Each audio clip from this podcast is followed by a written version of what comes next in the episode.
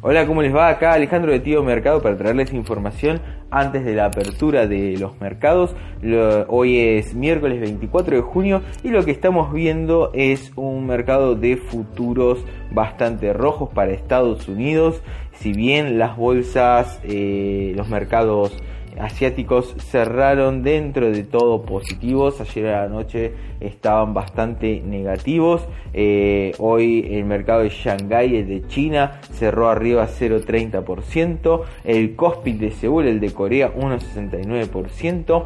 Mientras que el, Hong Kong, el Hansen de Hong Kong, 0,50% abajo. Y el Nikkei solamente 0,07% abajo. O sea, bastante tranquilo. Sin embargo, estamos viendo las bolsas europeas bastante complicadas, bastante rojos. Mismo el DAX alemán un 2% abajo. la bolsa de Londres, el mercado de Londres, un 2% también, un 2,11 abajo. Y así, bueno, no le quiero comentar cada una. La de, importante, la de España, el IBEX 35, 1,71 abajo. ¿Qué significa esto? ¿Qué me interesa de esto? Está bajando mucho menos que sus pares de europeos, bolsas como la alemana, pero sin embargo siempre cuando eh, el IBEX es una bolsa mucho más débil, un mercado mucho más débil. Esto un poco les traigo acá así una noticia, o sea, donde hoy aparecía Goldman Sachs y Morgan Stanley recomendando Europa si se aprueba el paquete de rescate europeo de 750 mil millones de euros, donde eh, veníamos comentando Italia y España son los eh, países más beneficiados. Acá eh, también hago un paréntesis, a diferencia de eh, Japón o de lo que puede pasar en Estados Unidos, donde sí también va un congreso, los planes de rescate, en este caso el Congreso Europeo está definido por no solo partidos políticos, sino por países. Entonces, ¿qué sucede? Hay muchos países con diferentes intereses que se tienen que poner de acuerdo. ¿Está bien? Los paquetes, una vez que se aprueban, después alguien los tiene que pagar. Y ahí hay países, sobre todo siempre se distingue el norte contra el sur. Los países del norte, los países eh, tanto desde Alemania como los países eh, Suecia, eh, Dinamarca, Noruega, tienen una postura sobre el gasto que hacen los países del sur como Italia y España. ¿Qué sucede? Dicen, ok, mm, por ejemplo, Noruega, yo tengo mi fondo de hidrocarburos, es el fondo de deuda soberana más grande del mundo, donde ellos por las regalías de hidrocarburos lo que hacen es invertirlo hace años en un fondo de deuda soberana. ¿Qué pasa? Viene la crisis, liquidan parte de ese fondo, utilizan parte de ese dinero que vienen ahorrando para las crisis. Entonces, ¿qué, te puede decir un país como el noruego? Mira, yo tengo este fondo, no me la gasté, entonces ahora tengo un resguardo. ¿Por qué no hacen lo mismo Italia y España? Entonces ahí es donde podemos empezar a tener ciertos conflictos para la aprobación de ese de ese paquete tan esperado. Ahora, si se aprueba el paquete, las bolsas, eh, sobre todo Italia y España, deberían estar bastante positivas. Por eso veo esto, eh, recalco que está bajando menos que los pares. Eh, por el lado de los futuros del de, S&P y de Estados Unidos, estamos en el Dow Jones 0,90% abajo, el S&P 0,70 en futuros y el Nasdaq 0,32 volviendo a ser activo de resguardo. ¿Qué tenemos? Bueno, el oro básicamente subiendo. En esta madrugada tocó casi los 1800 en 1796 los futuros. Ahora 1783 calmándose un poquito a la baja. Pero sigue el petróleo. Lo tenemos un 2% abajo. El WTI pero rompiendo la barrera de los 40, 40 dólares, solamente 39,58, ahí nomás, o sea, no tampoco que se bajó a 37 o 38, sino que está ahí nomás y tenemos que esperar buenas noticias. Ah, va a haber buenas noticias hoy, bueno, en el calendario económico no teníamos demasiados informes ni demasiada relevancia. ¿Qué es lo negativo que se está viendo? Bueno, sobre todo en Estados Unidos, el aumento de casos en estados de Texas, de Arizona, de la Florida. Primero son estados, eh, digamos, bastante afines con eh, eh, los republicanos y con Trump para la elección, hablando. ¿Qué está pasando? Bueno, aumento de estos casos. ¿Qué empiezan a ver los analistas? Bueno, acá se va a restringir la migración interna entre los estados. Ojo la reactivación económica, porque si bien, por ejemplo, Nueva York que ha disminuido los casos y que en un principio fue foco, va a restringir migraciones de estados que estén más afectados. Entonces también va a haber una restricción ahí, por más de que eh, no abran la migración internacional, la migración propiamente de los estados también va a estar restringida, o sea, no va a haber una, no se va a buscar una libre circulación.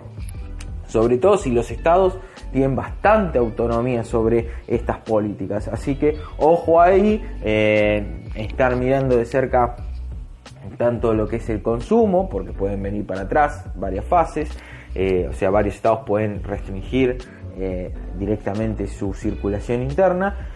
Y todo lo que tiene que ver con transporte y logística interna, o sea, esto es desde el transporte aéreo de pasajeros como también transporte de mercaderías, hay que ver cómo lo toma cada estado. Otro problema que hubo también de focos es en Europa. Europa tiene dos o tres focos, Alemania tuvo un foco muy grande, ya habíamos visto ayer que aumentaba eh, el R de contagio a 2,88. Hay un dato del norte de Renania, donde básicamente se abrió un pueblo de cerca de 300.000 habitantes, pero también pasó en Portugal. En Portugal parece que hubo una fiesta en una playa, mil eh, personas, que obviamente ilegal esta fiesta, y generó un foco de conflicto. Portugal que venía llevando muy bien su cuarentena, la realidad es que este dato lo pone medio en jaque, así que hay que ver cómo se desarrolla esa, ese foco eh, en ese Entonces hay mucho temor en Europa a que las aperturas que se vienen dando puedan generar volver para atrás. Lo que se ve es que básicamente cuando hay un foco, hoy por hoy en vez de cerrar toda la economía, automáticamente se aísla ese foco, se trata de ahogar ese foco, pero no eh, a ver, significa que también se pone una alarma y se empieza a decir que rechequear mucho a ver que digamos hacia atrás ese foco cuando se inició y que eh, probabilidad de contagio hay hacia otras zonas. Así que,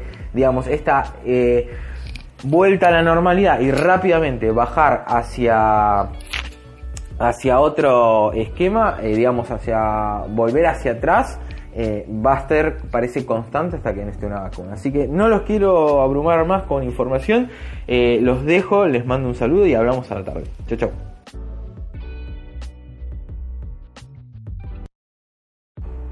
Hola, ¿cómo les va? Acá Alejandro de Tío Mercado para traerles información antes del cierre de la rueda. Bueno, hoy es martes 24 de junio, eh, son más o menos las 16 horas y lo que estamos viendo, bueno, es un día bastante rojo, el día un día de corrección, donde todas las bolsas, eh, lo que fue eh, Europa y actualmente lo que es Estados Unidos está corrigiendo cerca de un 2,5%, ahora un poquito corrigiendo un poquito más, hay veces un poquito menos, llegó casi un 3%, así que bastante complicada la situación. Eh, sin embargo, estamos, mantenemos arriba de los 3.000 y, y de los 2.930, que ahí donde empezaríamos a ver un cambio de dirección, o sea, de la la tendencia alcista que vemos en el S&P en el mercado en general hacia eh, digamos un poquito de eh, corrección a la baja y una posible tendencia bajista. Así que por ahora arriba de los 3000 lo que estamos viendo es una consolidación que tenemos un techo en 3150 3140 más o menos que se puede ver eh, bastante fehaciente en el rango de una hora y un piso que yo lo consideraría entre los 3.000 puntos, la media de 200 y eh, también los 2.950. Esa zona, digamos, le doy de Changui entre los 3.000 y 2.950. Los 3.000 solamente por un tema psicológico del número redondo. Así que, que vemos también eh, importante a tener en cuenta cómo está eh, el oro. Bueno, está bajando. Entonces acá es un poco el tema activo de refugio. Está cumpliendo como activo de refugio. Por el momento no. Había llegado hoy en la sesión a 1796 y corrigió a la baja.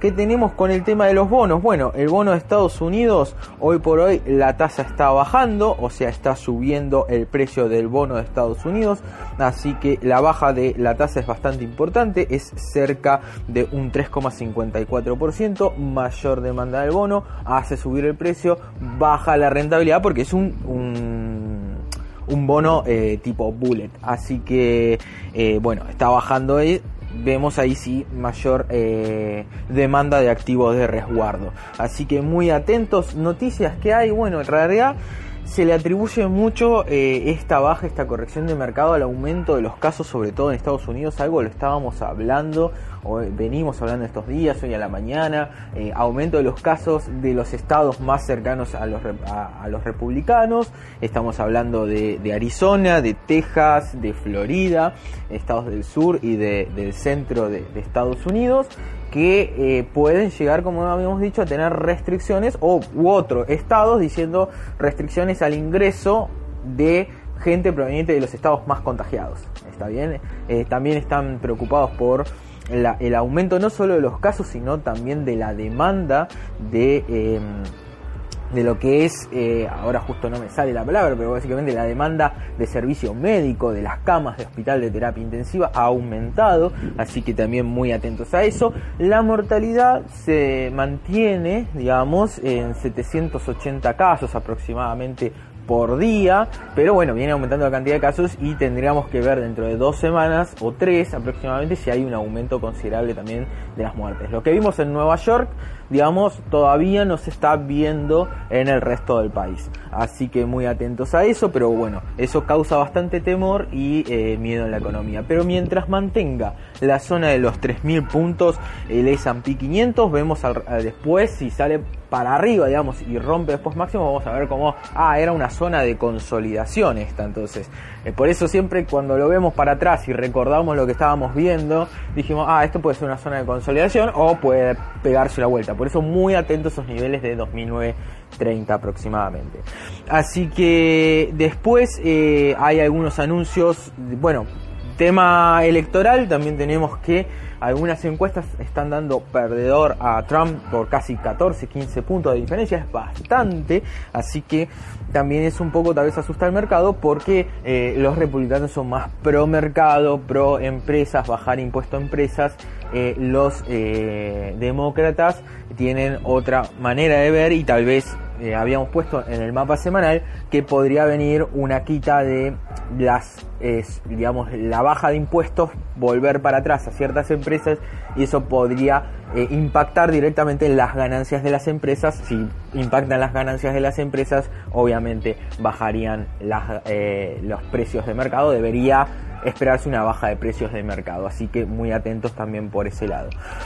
Eh, ¿Qué más? ¿Qué más? Bueno, eh, parece que también hay algún anuncio, no todavía no oficial, pero se está corriendo el rumor de eh, tarifas tanto para Canadá el aluminio como también para productos de la Unión Europea y Gran Bretaña. Así que como cerrándose país de Norteamérica, igual esto lo tomo con pinzas porque muchas veces en el pasado vimos anuncios y vuelta para atrás. Trump usa eso mucho para negociar, tal vez otra cosa, entonces primero sale a apretar un poco para después tener margen de negociación. Así que muy atentos, pero bueno, también impacta como noticia negativa porque si se llega a dar, ahí tenemos eh, algo bastante negativo, que es el aumento de tarifas, sobre todo en aluminio, a Canadá, estás aumentando costos a la producción. Pero yo por ahora lo descartaría. Así que eso es un poco el resumen de los mercados quiero volver a ver un poco cómo vienen los índices. Bueno, a ver, eh, seguimos en la misma situación, no, no cambió, creo que vamos a terminar cerrando cerca de dos puntos y medio de caída para el S&P bastante importante, no veo recuperación, me faltó un poco el petróleo, pero debe estar cayendo, está arriba de 40, de 37, 77, opa, una caída importante, eh, 6,42%, esto sí es un tema a tener en cuenta para una posible corrección. Así que ahí lo veremos más de cerca eh, con análisis. Pero bueno, vamos hablando, eh, les mando un abrazo grande y nos vemos mañana. Chao, chao.